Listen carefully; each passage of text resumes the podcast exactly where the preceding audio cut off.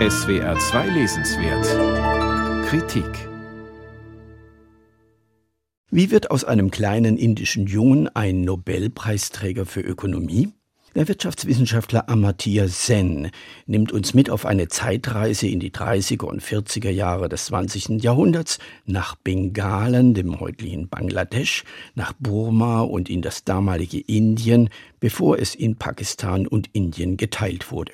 Zwei Dinge sind dabei erstaunlich. Erstens, wie gut sich Muslime und Hindus über lange Zeit vertrugen und zweitens, wie schnell sich die Muslime radikalisierten und dann für eine Abspaltung von Indien und einen eigenen Staat namens Pakistan votierten. Amartya Sen erzählt nicht nur von seiner Kindheit und Jugend, sondern legt zugleich eine Geschichte Indiens in der ersten Hälfte des 20. Jahrhunderts vor. Erstaunlich, wie gut das multikulturelle Zusammenleben funktionierte, erstaunlich auch, was für einen kulturellen Reichtum eine Stadt wie Kalkutta aufweist, die üblicherweise nur für Elendsberichte und Mutter Teresa steht.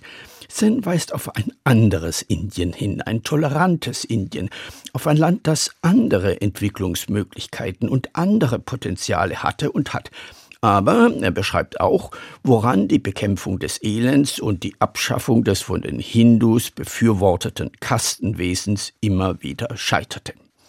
Es ist eine hochspannende Lektüre, die deutlich macht, wohin es führt, wenn der Mensch auf eine einzige Identität reduziert wird, ob das nun die Religion ist oder die Nationalität oder das Geschlecht. Allein schon seine indischen Erfahrungen haben Amartya Sen zu einem Kosmopoliten gemacht, der seine Heimat nicht nur an einem Ort hat und dessen Person nicht nur aus einem Identitätsmerkmal besteht, sondern aus vielen Merkmalen. Es ist diese Offenheit, die Sen schon in seiner Kindheit und Jugend erlebte. Regelrecht erfrischend ist es zu lesen, wie der junge Amartya es genoss, in der Schule nicht gut abschneiden zu müssen, sondern in der einladenden Bibliothek sein Wissen vertiefen zu können und wie er auf diese Weise seine Leidenschaft für Mathematik und Sanskrit entdeckte. Oder auch, wie er beschreibt, dass der Unterricht in der indischen Schule im Freien stattfand. Von herrlichen Anekdoten kann Sen berichten, etwa von einem Buchhändler in Kalkutta, der ihm erlaubte, Bücher über Nacht mit nach Hause zu nehmen, wenn er sie am nächsten Morgen wieder zurückbrachte. Als ein Freund den Buchhändler fragte, warum er das tue, antwortet der Warum glaubst du, verkaufe ich Bücher, obwohl ich doch mit Schmuck viel mehr Geld verdienen könnte?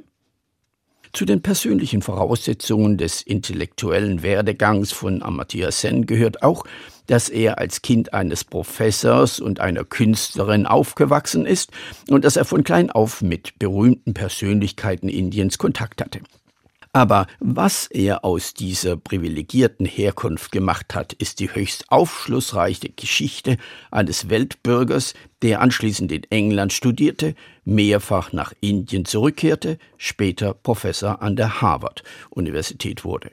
Der hochgebildete Gelehrte versuchte immer wieder sein Wissen zum Wohle der Armen einzusetzen, für eine Wohlstandsökonomie, für Bildung und ein besseres Gesundheitswesen.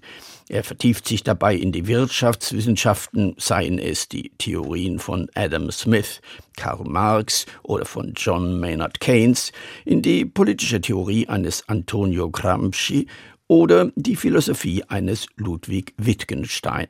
Geschult in vielen Diskussionen mit Andersdenkenden kann er seine Argumente so vorbringen, dass auch jemand, der nicht von dem jeweiligen Fach ist, diese versteht.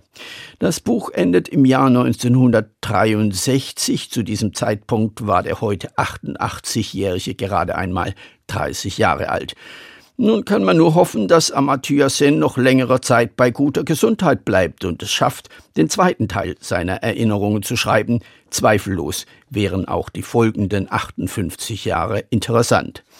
Amartya Sen zu Hause in der Welt Erinnerungen aus dem Englischen von Annabel Zettel, CH Beck Verlag, 480 Seiten, 34 Euro.